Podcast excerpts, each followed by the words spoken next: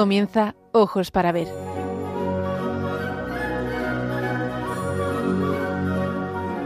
Dirigido por Andrés Jiménez con la participación de Miguel Ángel Irigaray y Santiago Arellano.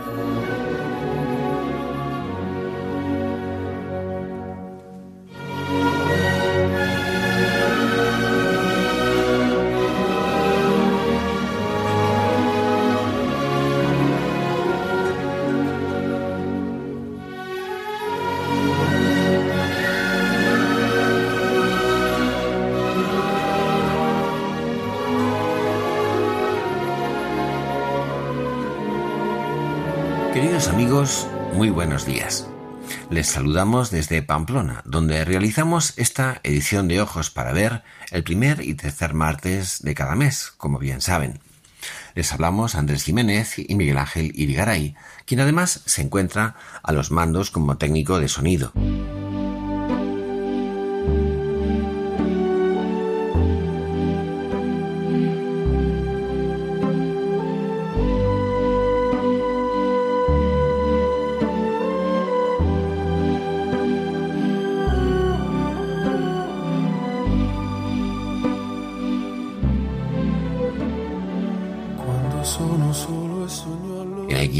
Programa de hoy nos ha ayudado también nuestro amigo Santiago Arellano. Queremos dedicar nuestro programa a la conciencia moral, escenario de la contienda entre el bien y el mal. ¿Y por qué? Porque vivimos tiempos de relativismo y de confusión a la hora de distinguir el bien del mal, y porque la conciencia es nuestro yo más íntimo, el que garantiza y responde a la autenticidad de las vivencias humanas. Todos sabemos que hay que hacer el bien y evitar el mal, pero esto no siempre es fácil. El ser humano puede hacer buen o mal uso de su libertad y a menudo no hace lo que debe, o hay situaciones y circunstancias en las que no es fácil acertar con un comportamiento o una decisión adecuadas. Los niños están especialmente necesitados de referencias morales que les ayuden a distinguir en la práctica lo que está bien de lo que está mal o de lo que simplemente resulta atrayente. Bueno, en realidad todos lo estamos. Muchas veces todos nos damos cuenta de que algo que hemos hecho no estuvo bien y sentimos remordimiento por ello. Al reflexionar serenamente, caemos en la cuenta de haber hecho algo indebido, pero ya no hay remedio porque el mal está hecho. Por ello, antes de actuar, conviene pararse a pensar lo que debemos hacer y lo que no. Necesitamos una brújula que oriente nuestras decisiones y nuestra conducta para distinguir el bien del mal en situaciones concretas y acertar en nuestro comportamiento. La conciencia moral es esa brújula que nos orienta acerca del bien y del mal. Es un juicio de valor que cada uno de nosotros realizamos acerca de nuestros actos concretos parándonos a pensar si lo que hacemos es lo correcto, nos dice lo que tenemos que hacer o lo que teníamos que haber hecho. La virtud que orienta la conciencia moral es la prudencia, el criterio moral, el hábito de juzgar correctamente en las situaciones concretas. Miguel Ángel, ¿qué tal estás? Muy buenos días. Muy buenos días, Andrés, muy buenos días, oyentes de Radio María. Pues gracias a Dios estoy muy bien y contento de estar aquí contigo, buen amigo, y con todos nuestros amigos también de la radio para compartir este, este gozoso rato de belleza, de arte. En efecto, la conciencia ha de ser educada y formada, formada tempranamente para acertar a distinguir entre el bien y el mal en las diferentes situaciones se trata de una educación que conduce al perfeccionamiento personal y que supone respetar tres reglas de oro. Hacer el bien y evitar el mal, tratar a los demás como queremos ser tratados, no hacer el mal para obtener un bien. En el mundo moderno y contemporáneo se ha creído que la conciencia moral, como eco receptor del orden objetivo del bien y del mal, es un obstáculo para la plena libertad del hombre. El príncipe Segismundo, protagonista de La vida es sueño de Calderón de la Barca, llegaba a exclamar, atrevámonos a todo. Pero él y quienes actúan como él necesitan para ello acallar la voz de la conciencia. A su vez, en el monólogo Ser o no ser de Hamlet de William Shakespeare, la conciencia es también el gran obstáculo para obrar, o porque te recuerda posibles castigos finales, o porque simplemente te advierte que lo que quieres hacer es un mal en sí mismo. Mejor entonces, piensa el príncipe de Dinamarca, borrar la voz de la conciencia moral. La conciencia no es el simple parecer subjetivo y por supuesto que se puede equivocar. La conciencia es más bien esa sensatez que debemos cultivar y ejercer para dirigir nuestra conducta al bien y a la verdad. Y ello presenta una ineludible exigencia de buscar la objetividad. Es necesario aprender a mirar dentro para aprender a vivir dentro y fuera. Están escuchando Ojos para Ver con Andrés Jiménez.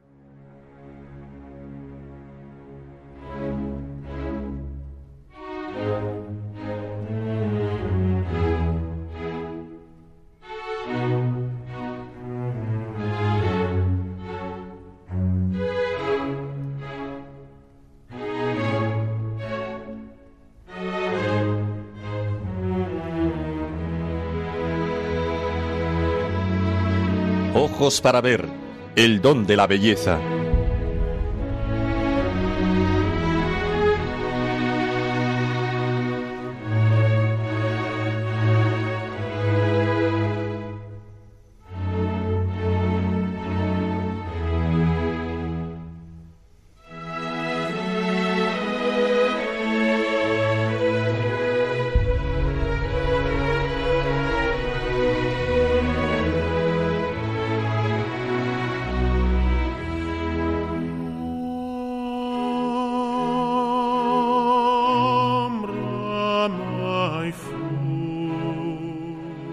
Ser o no ser. He aquí la cuestión. He aquí el dilema. Pocas citas habrá más en boca de todos y sin embargo no siempre es bien entendida. Es el ser o no ser del más famoso de los monólogos de Hamlet. Separado del texto literario nos dice muchas cosas. Por ejemplo, que en nuestra mano está el contenido y la orientación de nuestra vida. Es el riesgo de la libertad, ser o no ser. Una elección cuya alternativa es o conseguir que nuestra vida alcance su sazón y madurez plena, acorde con el proyecto inicial que aspira a llegar a ser quien eres, o sea, ser, o por el contrario, vivir como si no existiera un camino personal de perfección, hacer de nuestra capa un sayo y por un presente hedonista y fugaz arrojar nuestra vida por la borda, o sea, no ser. No estaría mal que nos quedáramos con este sentido, pero el monólogo de Hamlet no va por ahí. Al príncipe de Dinamarca no le preocupa el respeto a la dignidad de la persona como fundamento de nuestro ser. De otra manera se hubiera comportado con Ofelia, su amor y con el futuro de su patria. Pues no. La pregunta que se plantea Hamlet no es tanto qué o quién ser, sino qué hacer para ser. Estamos ante el camino que está siguiendo desde hace al menos cuatro siglos la cultura occidental. Lo importante es la acción, el estar en movimiento, el cambiar, hacerse a sí mismo sin importar las consecuencias. La cuestión que nos plantea Hamlet, esta es la cuestión, es si en esta vida llena de adversidades, riesgos, contratiempos y enemigos, es mejor soportar pasiva y resignadamente las calamidades, las flechas y pedradas de la áspera fortuna, o por el contrario, armarse contra un mar de adversidades y darles fin en el encuentro. Pasividad e indiferencia o por el contrario, acción. Dejar que pasen las dificultades o afrontarlas aunque en ello nos vaya la vida. El error no está en la acción, como pensarían los estoicos, sino en la acción por la acción, en actuar sin prever ni asumir las consecuencias. Actuar como si nuestros deseos fueran la medida de todas las cosas, del bien y del mal. Para Hamlet, la inacción es morir, dormir. No actuar es vivir en ensoñaciones o estar muerto. Sin embargo, aceptaría la pasividad si durmiendo no padeciese las angustias y los ataques, como un pasar enajenado por hipnosis o drogas. Sería una conclusión seriamente deseable. Morir, dormir. Pero no es tan sencillo, piensa el príncipe en su monólogo. Existe un estorbo que frena el juicio y da tan larga vida a la desgracia y que nos impide cerrar cuentas uno mismo con un simple puñal. ¿Qué impedimento, qué límites se nos impone a la hora de obrar de un modo u otro o incluso de pasar de todo? ¿Cuál es la causa? ¿Quién nos hace soportar tantas calamidades e injusticias? Todavía queda como secuela de otros tiempos el miedo a una vida futura en la que se nos puede castigar, el temor al más allá, y Hamlet, olvidando la resurrección de Cristo, habla de la tierra inexplorada de cuyas fronteras ningún viajero vuelve. Si no tuviéramos temor de Dios, todo sería más fácil. Ya dijo Dostoyevsky, sin Dios todo es posible. El monólogo, tan retórico y altisonante, se va reduciendo y estrechando sus límites a una sola y demoledora conclusión. Afirma, la conciencia nos vuelve unos cobardes. El color natural de nuestro ánimo se mustia con el pálido matiz del pensamiento y empresas de gran peso y entidad por tal motivo se desvían de su curso y ya no son acción. No a la conciencia se dirá a sí mismo Hamlet, no a ese espacio íntimo en el que resuenan los dictámenes del bien y del mal, tan íntimo que es ahí donde tienen lugar, en la intimidad más íntima, nuestras confidencias y encuentros personales con Dios. La conciencia es el espacio de nuestro interior, de nuestra alma, donde habita ese Dios que es más íntimo a mí que mi propia intimidad, como decía San Agustín donde tiene lugar, donde se custodian y confirman la amistad y el amor, no con palabras, sino desde la verdad de nuestro ser. La conciencia pone freno a nuestros inhumanos atrevimientos, a la acción por la acción sin referencia al bien. La conciencia bien formada, que mira al bien y a la verdad, nos conduce hacia lo mejor de nosotros mismos, aporta perfección al mundo, lo hace también más amable. En ella se hace presente el ordo amoris, el orden del amor. Y esta es la cuestión. Tener o no tener conciencia, ser o no ser, orientar nuestro obrar al bien o no hacerlo.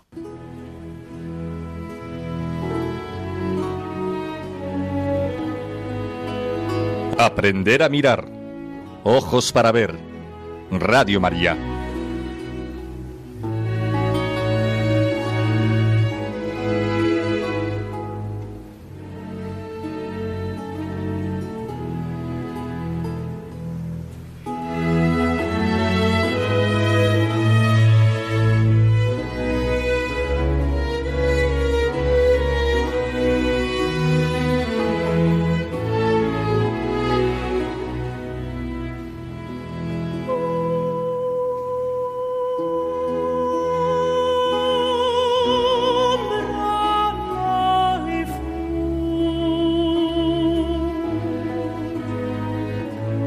Desde los primeros años, una conciencia moral incipiente despierta en el niño, en su interior, al conocimiento y la práctica del bien. Es como una inclinación espontánea, pero muy elemental, que se va desmarcando poco a poco de la simple distinción entre el placer y el dolor. Conviene orientarla para que el niño o la niña aprenda a situarse ante los acontecimientos de la vida respetando el valor propio de las cosas y de las personas, él o ella incluido. Es una tarea de toda la vida, pero si no se ha llevado a cabo desde la infancia, pueden producirse deformaciones nada fáciles de corregir más adelante. Las apariencias a menudo son engañosas y por ello Nunca debemos dejarnos llevar por las primeras impresiones. El relativismo y el emotivismo presentes en la mentalidad dominante favorecen la tiranía de los deseos, de las ganas y del gusto por lo fácil y atrayente.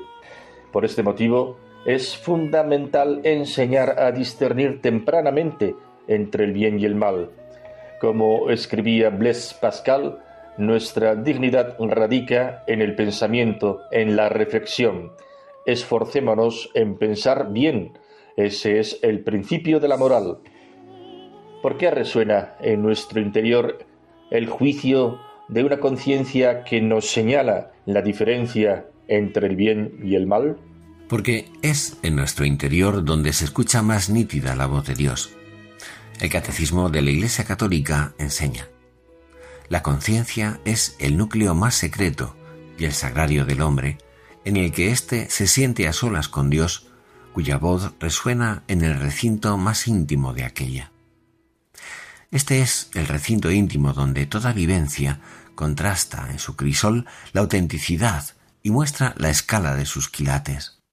Estés en el templo, estés en tu casa o en medio de la calle, el sello de su valía lo marca la conciencia. Es el poder de nuestra interiorización que nos abre a la presencia sagrada de todo un Dios con solo mirar hacia adentro. Pero es necesario aprender a mirar dentro de nosotros para aprender a vivir y obedecer a Dios antes que a los hombres. Eso encontramos en los santos, en especial en los mártires. Pero lo encontramos también en el mundo clásico, de forma destacada en el personaje, por ejemplo, de Antígona, cuyas palabras serán un referente universal.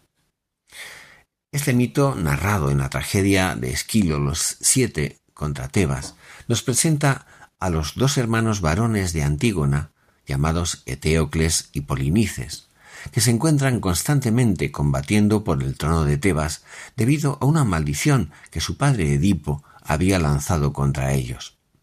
Se suponía que ambos se iban a turnar en el trono periódicamente, pero en algún momento Eteocles decide quedarse en el poder después de cumplido su periodo, por lo que se desencadena una guerra.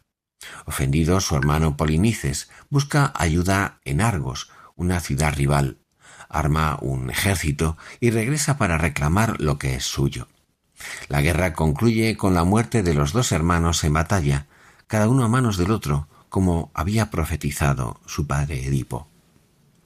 El tío de los dos hermanos, Creonte, se convierte entonces en rey de Tebas y dictamina que por haber traicionado a su patria, Polinices no será enterrado dignamente y se dejará su cadáver a las afueras de la ciudad al arbitrio de los cuervos y los perros. Los honores fúnebres eran muy importantes para los griegos, pues el alma de un cuerpo que no era enterrado estaba condenada a vagar por la tierra eternamente. Por tal razón, Antígona decide enterrar a su hermano y realizar sobre su cuerpo los correspondientes ritos, rebelándose así contra Creonte, su tío y suegro, pues estaba comprometida con Hemón, hijo de Creonte. La desobediencia lleva a Antígona a su propia muerte. Condenada a ser sepultada viva, evita el suplicio ahorcándose. Por otra parte, Hemón, al ver muerta a su prometida, tras intentar matar a su padre, se suicida en el túmulo, abrazado a Antígona. Y la esposa de Creonte, Eurídice, y madre de Hemón, se suicida al saber que su hijo ha muerto. Las muertes de Mon y Eurídice provocan un profundo sufrimiento en Creonte, quien finalmente se da cuenta de su error al haber decidido mantener su soberanía por encima de las leyes divinas, acarreando su propia desdicha. Dice Creonte en la tragedia, y así entonces te atreviste a pasar por encima de la ley, y le responde Antígona, no era Zeus quien me la había decretado, ni Dique, la diosa compañera de los dioses subterráneos, perfiló nunca entre los hombres leyes de este tipo. Y no creía yo que tus decretos, Creonte, tuvieran tanta fuerza como para permitir que un hombre pueda saltar por encima de las leyes no escritas, inmutables de los dioses. Su vigencia no es de hoy ni de ayer, sino de siempre, y nadie sabe cuándo fue que aparecieron. No iba yo a traerme el castigo de los dioses por temor a lo que pudiera pensar alguien. Sí, veía ya mi muerte, y cómo no, aunque tú no hubieses decretado nada.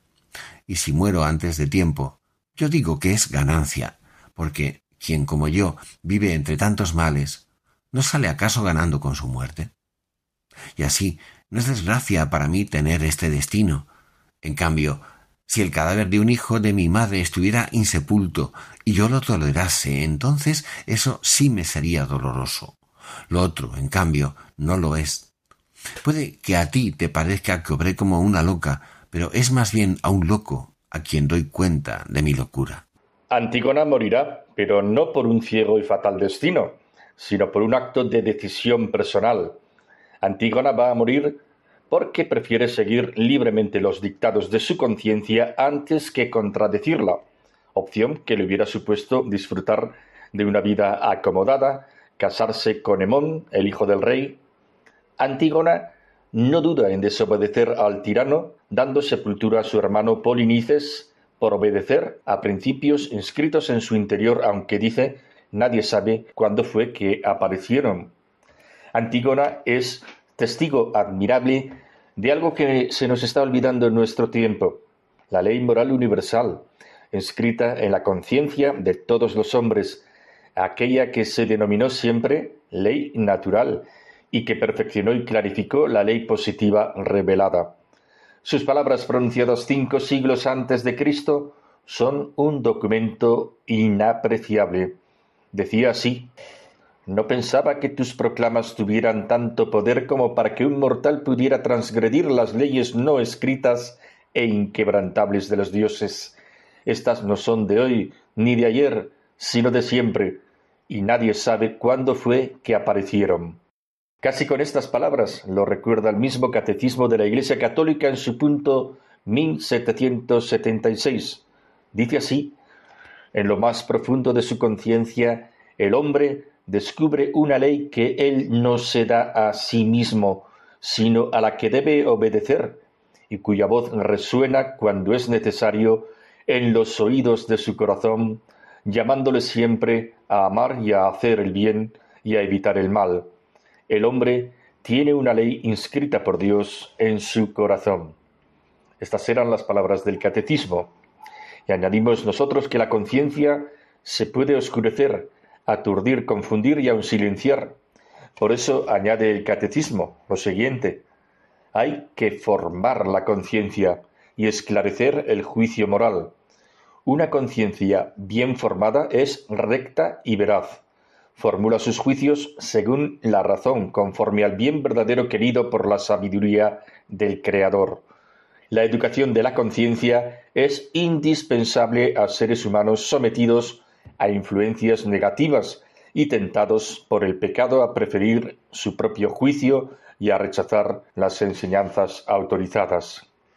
Así pues, la educación de la conciencia es una tarea de toda la vida por la que despierta el niño al conocimiento y la práctica de la ley interior reconocida por la conciencia moral.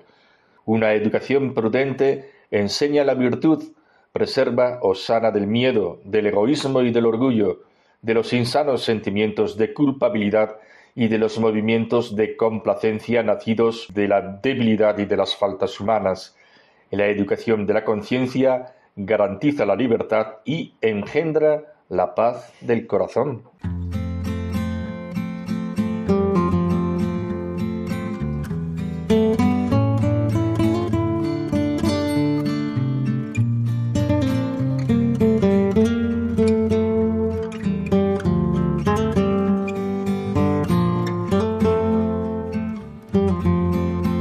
ojos para ver, momento para la pintura.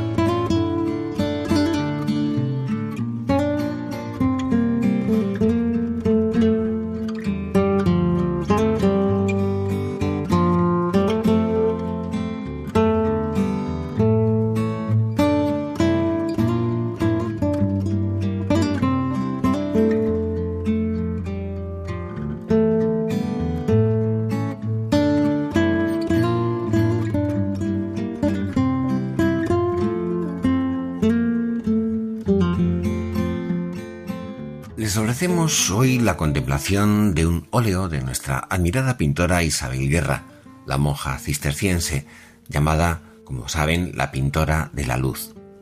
De entre el abanico de sus temas destaca una colección de retratos de chicas jóvenes en las que deja ver que por encima de la hermosura corporal se manifiesta la belleza escondida del espíritu.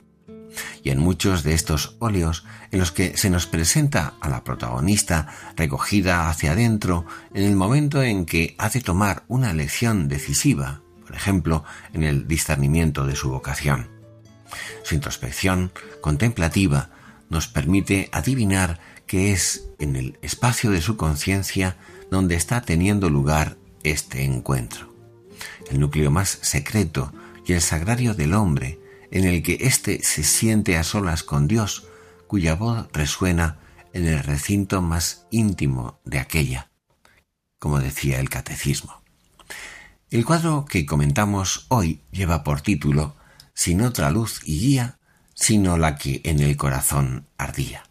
Podemos imaginar que la escena tiene lugar en la zona jardinada dentro de la huerta que solemos encontrar en casas de ejercicios o en conventos o monasterios. Dos conjuntos estructuran el espacio. En primer plano, una mujer joven que sirve de eje vertical y centra la obra.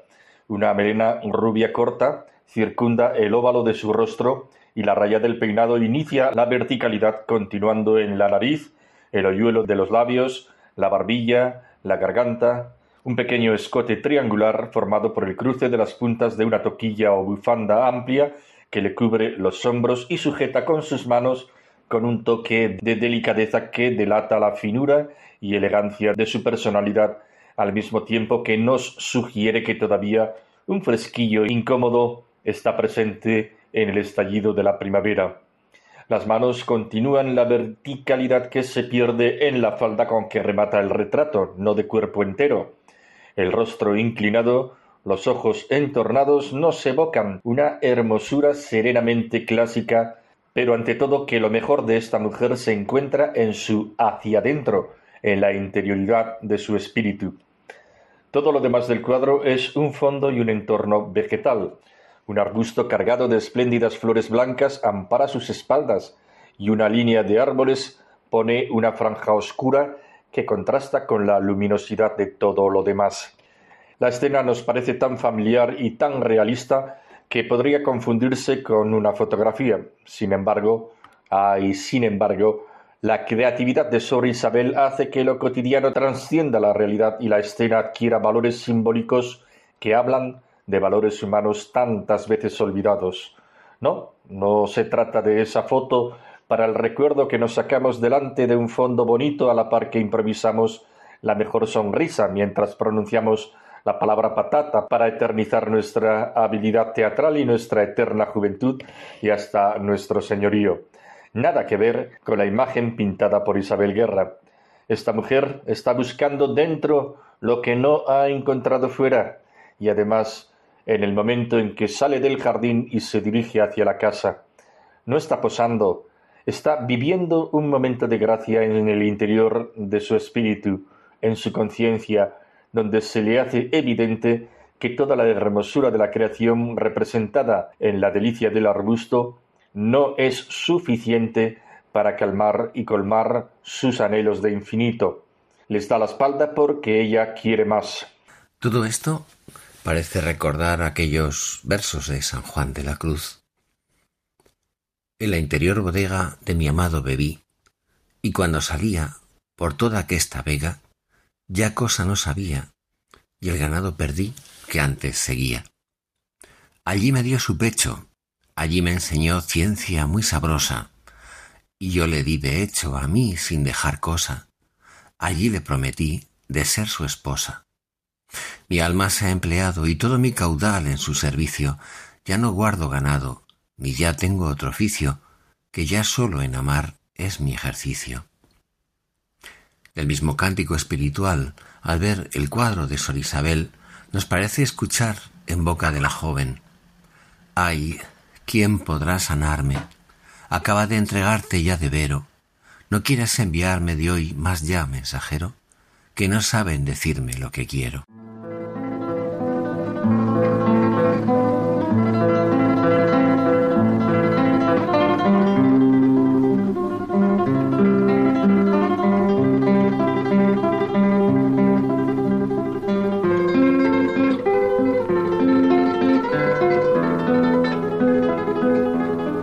Momento para la poesía. Ojos para ver. Radio María.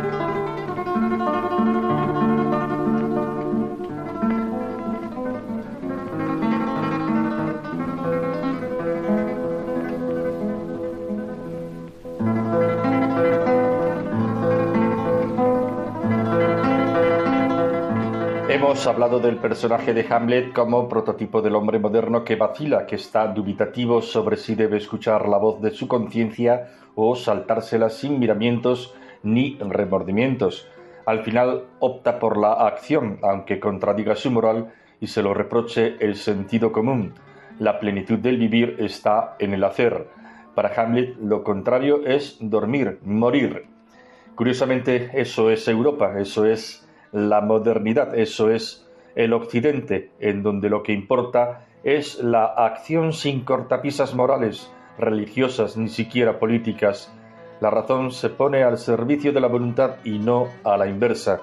Se suele decir que cuando un hombre prudente tenía que hacer algo, primero contemplaba, reflexionaba, profundizaba y entonces, cuando tenía clara la idea, trataba de llevarla a la realidad. La voluntad y la inteligencia se ponían al servicio de ese proyecto que había sido definido como lo mejor. El mundo moderno es al revés. ¿Usted qué quiere? No. Yo no tengo que decir qué quiero, sino descubrir lo mejor. Yo lo que tengo que hacer es analizar, pensar, valorar y cuando crea que me he aproximado desde la razón a lo mejor, entonces nos ponemos en marcha. En el monólogo Ser o no ser de Hamlet, la conciencia es el gran obstáculo para obrar. Mejor entonces borrar la voz de la conciencia. Sin esta clave es difícil que podamos entender ni la historia moderna ni las ideologías hoy dominantes. Pero ofrecemos hoy a consideración un texto de don Miguel de Cervantes. Lo escribió hacia 1580, recién venido de su cautiverio en Argel es menos conocido, pero en el marco de lo que venimos diciendo parece digno de estudio. Es un monólogo también, en este caso de Aurelio, esclavo en Argel, personaje de la comedia El trato de Argel, una obra dramática que escribió Cervantes para las campañas de recogida de limosnas nada más volver del cautiverio. Era costumbre recorrer los pueblos y mediante charlas, representaciones teatrales y otras actividades mover las conciencias y bolsillos. Los beneficios se utilizaban para el rescate de cautivos. Se dice que es la obra en la que mejor se reflejan los años de cautividad de Cervantes. Varios personajes la encarnan. Uno de ellos es Aurelio, un personaje que está al servicio de la dueña de la casa, Zoraida, la dueña se ha encaprichado de él y no ceja con mil argucias para dar cumplimiento a sus deseos. Durante toda la obra, Aurelio se resiste. Aurelio es un hombre con conciencia y además es un hombre fiel al compromiso amoroso con una joven también cautiva y a su vez solicitada por el dueño de la casa. La obra es un reflejo fiel de los tormentos físicos y psíquicos que tenían que pasar los cautivos cristianos, no es de extrañar que un tanto por ciento muy alto terminara renegando de la fe. El monólogo que reproducimos tiene lugar justo cuando Aurelio, harto de tanto sufrimiento y seducido por mil promesas y halagos, está dispuesto a entregarse a su señora.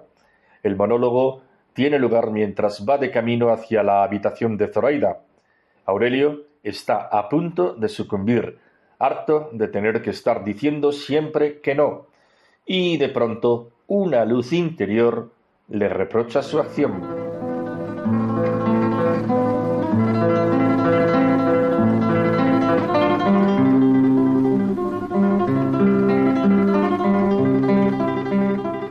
Aurelio, ¿dónde vas? Parado mueves el vagaroso paso. ¿Quién te guía? Con tan poco temor de Dios te atreves a contentar tu loca fantasía. Las ocasiones fáciles y leves que el lascivo regalo al alma envía, tienen de persuadirte y derribarte, y al vano y torpe amor blando entregarte. Es este levantado pensamiento y el propósito firme que tenías de no ofender a Dios, aunque en tormento acabasen tus cortos, tristes días. Tan presto has ofrecido y dado al viento las justas, amorosas fantasías y ocupas la memoria de otras vanas, inhonestas, infames y livianas. Vaya lejos de mí el intento vano, afuera pensamiento malnacido.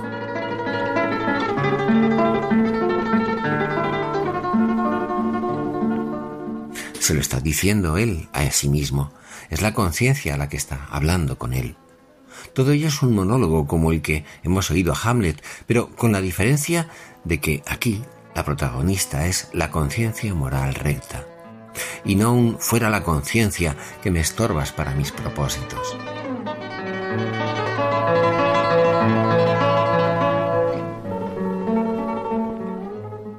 Vaya lejos de mí el intento vano, afuera pensamiento malnacido, que el nazo enredador de amor insano de otro más limpio amor será rompido.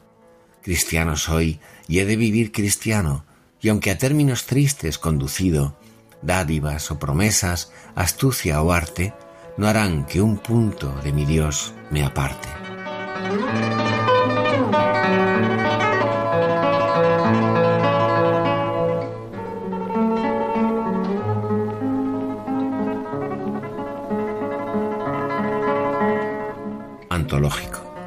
Alguien dirá, increíble, esas son cosas de la literatura.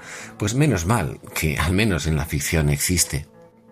De verdad que no hay alguien, que no hay una ley de Dios que nos obliga a la fidelidad, que no es exigencia de la propia naturaleza del amor.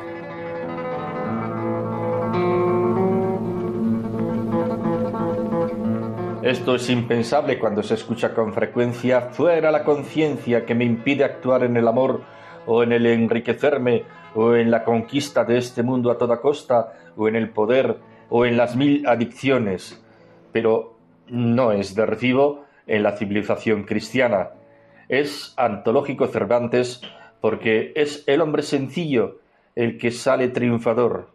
La tentación es fuerte Zoraida me está diciendo que tendré un modo de vivir más libre y ya no ser esclavo, me dará la libertad.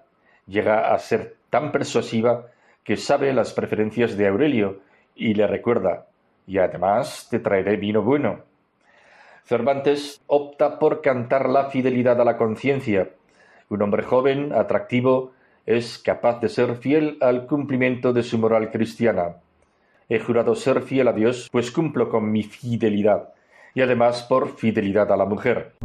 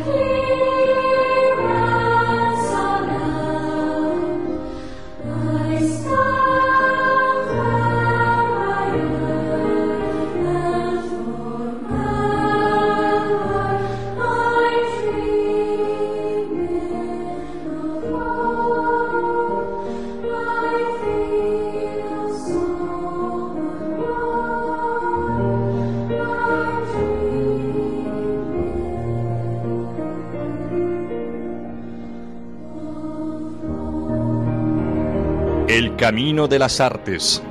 Ojos para ver.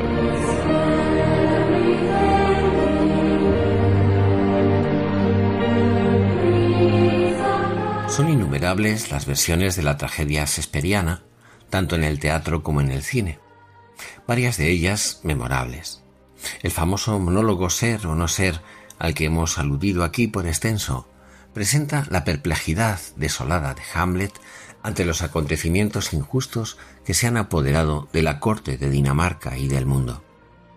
Ser aquí, decíamos, es actuar, y hacerlo imponiendo el propio poder, en este caso por medio de la venganza.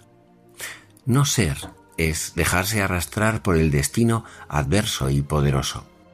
Quizás se pregunta, la mejor salida fuera el suicidio, el puñal que se convierte en puerta hacia el sueño definitivo. Morir, dormir.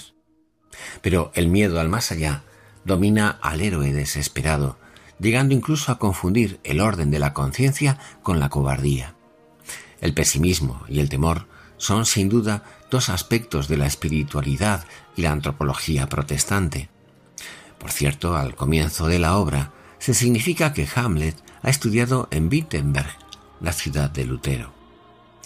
Escuchamos ahora la magnífica versión de este monólogo Ser o no ser, realizada por el actor de doblaje José Fernández Mediavilla, más conocido como Pepe Mediavilla.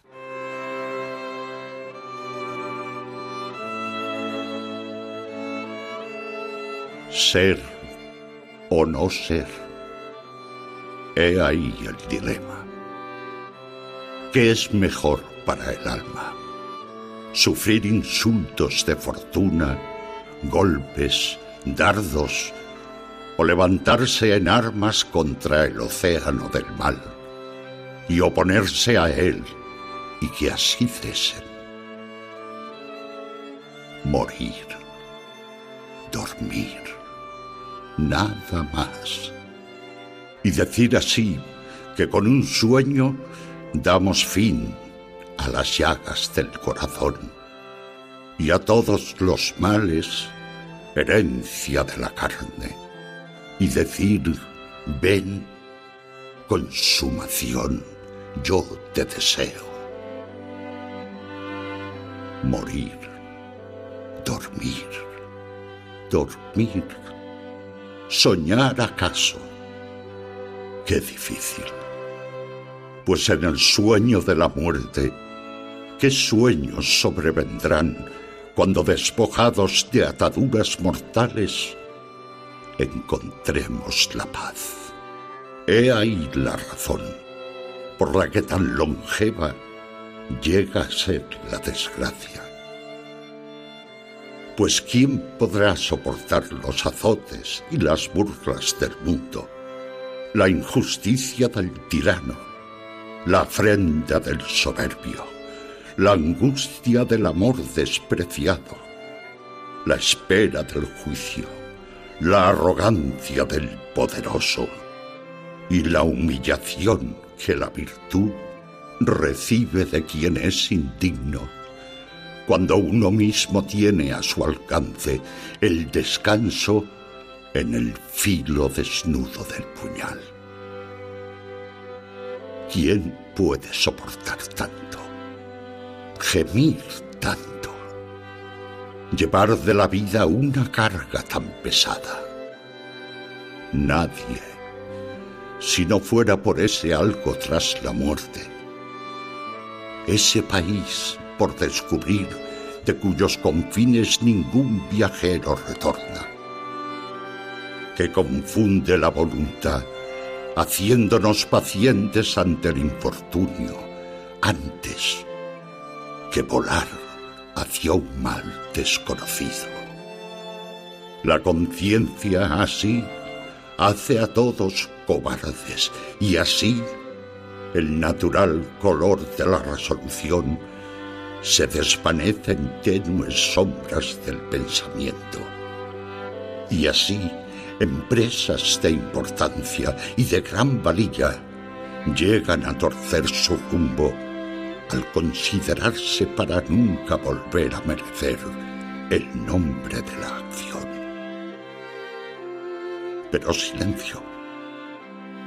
La hermosa Ofelia, ninfa, en tus plegarias jamás olvides mis pecados.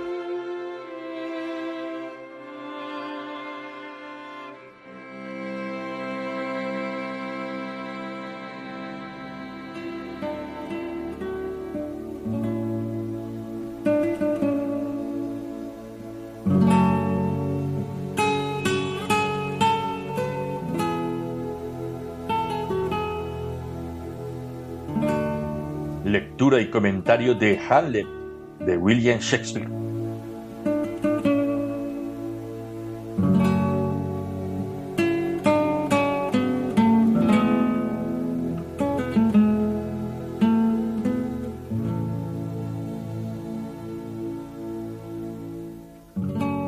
Santiago Arellano, nuestro amigo y compañero, nos hace llegar su comentario a propósito de la obra de William Shakespeare.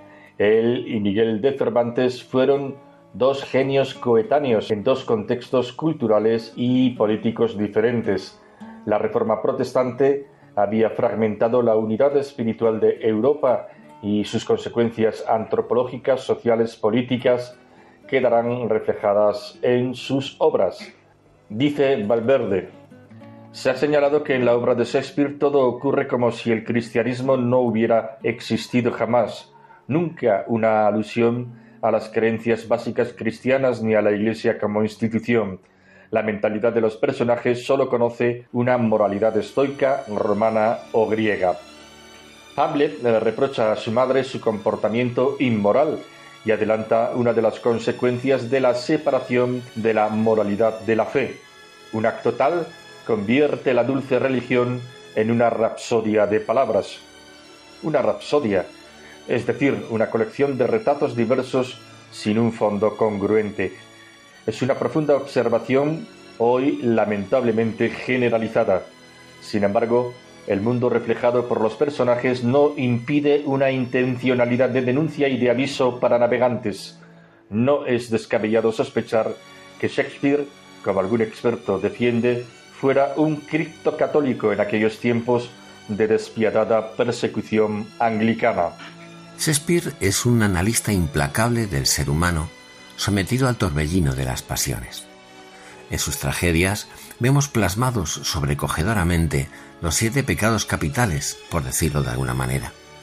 Sus personajes encarnan, pero no de manera alegórica, las pasiones básicas, con tal realismo, fuerza e individualidad que no es posible encontrar de manera tan vigorosa no a la envidia sino a Yago, no a la ambición sino a Macbeth, no a los celos sino a Otelo. Sin duda, es un creador prodigioso y uno de los escritores más prolíficos de todos los tiempos. Se ha hecho merecedor del apelativo Divino William. Son impresionantes los personajes femeninos, ya para el mal como Lady Macbeth, ya para encarnar el ideal de mujeres encantadoras, prototipos eternos soñados por el varón. Julieta, Desdémona, Ofelia. Estas por su propia perfección, destinadas a un final trágico, consecuencia de un pesimismo antropológico que presenta como imposible una vida feliz y plena aquí y ahora, por no ser posible el bien. Lo terrible es que la ficción literaria no se reduce a una evocación de personajes o historias antiguas, sino que se convierte en voz profética cuyos desórdenes meramente poéticos nos ayudan a comprender los acontecimientos históricos que llegan hasta nuestro presente. Es de una actualidad sorprendente la desconcertante figura del joven Hamlet, egocéntrico e individualista como un nuevo Narciso, dudoso, indeciso, barroco en sus reflexiones sobre la vida y la muerte. Recordemos, por ejemplo, el monólogo de Yorick y la calavera. Despreciador del mundo y de su misma existencia hasta anhelar el suicidio como vía de escape y falsa solución de sus angustias interiores. Loco consciente, como en una representación teatral para poder cantar las cuarenta al lucero del alba y sacar adelante la venganza como misión sin misericordia y a costa del amor, ahí la trágica muerte de Ofelia y de su responsabilidad política al resultar finalmente como heredero de Dinamarca el príncipe noruego Fortinbras, enemigo de su patria.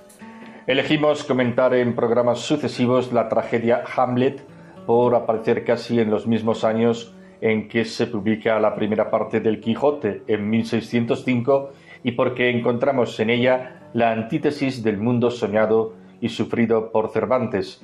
Los dos héroes fracasan, pero uno y otro se convierten en símbolos de los dos caminos que se ofrecen a todo ser humano, el que se encierra en sí mismo hasta perderse y el que sale de sí mismo sigue el camino exigente de privaciones y sufrimientos para conseguir para todos un mundo mejor. En Hamlet lo sobrevuela todo su dudosa concepción de la conciencia recogida en su famoso monólogo Ser o no ser, momento clave del personaje y del cambio sustancial del concepto de conciencia hasta nuestros días. Hasta el trágico desenlace final parece estar regido por fuerzas descontroladas más propias del azar que de ningún fatum ni destino impuesto por los dioses. Shakespeare fue un triunfador. Ignacio Pinillas ha escrito un ensayo titulado Cervantes y compañía, jocoso en la actitud pero con observaciones muy atinadas. Obviamente la tal y compañía es Shakespeare. En la contraposición, al resumir sus vidas escribe Shakespeare, ese otro monstruo de la naturaleza, triunfa enseguida en su labor. No le debe nada a nadie, ni siente que la vida le deba nada más que la anulación del duque de Southampton y quizá el desamor de la dama oscura.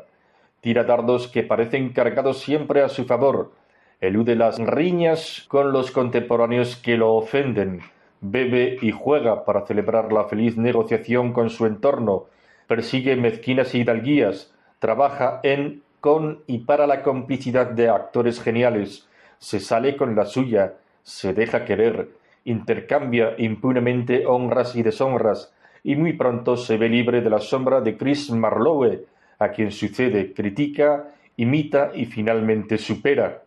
Cuando lo miramos en lo poco que es posible descifrar sobre su vida, el empresario teatral isabelino nos parece todo menos atormentado. Es un urbanita cínico que reniega de los desplazamientos para poder moverse solo con mirada pétrea, petrificante y lúcida por los cuatro puntos cardinales de la condición humana. Es, sin duda, en su desenfado una semblanza acertada y más para contraponerla a un Cervantes cuya fuente de inspiración es siempre la adversidad.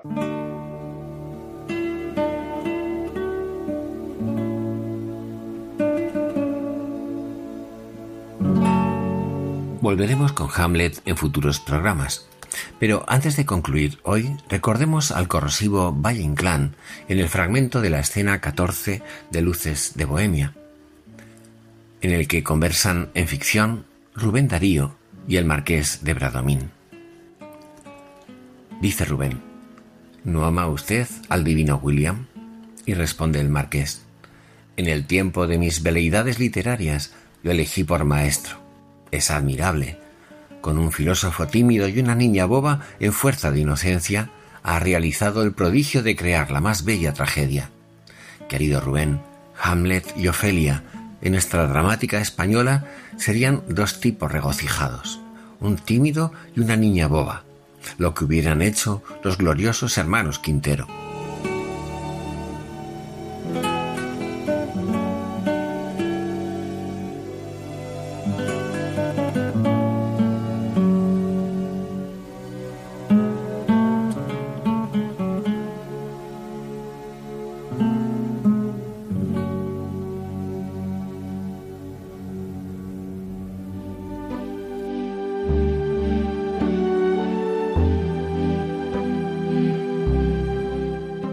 Despedimos, queridos amigos. Hemos hablado hoy de la conciencia como escenario de la lucha entre el bien y el mal. Ese ámbito interior en el que el hombre y Dios se miran frente a frente y el alma escucha a su hacedor. En este diálogo, en este cruce de miradas, surge la luz que permite distinguir el buen uso de la libertad que nos confirma en el ser de esa forma de abuso y autodeterminación que precipita en el abismo del deseo sin referencia al bien. Y les recordamos que pueden disponer del contenido de este programa para volver a escucharlo o para descargarlo entrando en la página web de Radio María, en la sección podcast, buscando nuestro programa Ojos para ver en la fecha de hoy, 3 de octubre de 2023. Que tengan todos un feliz y hermoso día.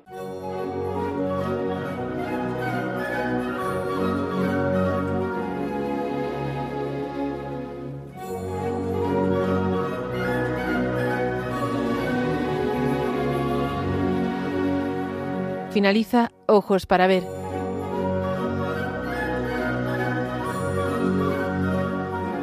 Un programa dirigido por Andrés Jiménez con la participación de Miguel Ángel Irigaray y Santiago Arellano.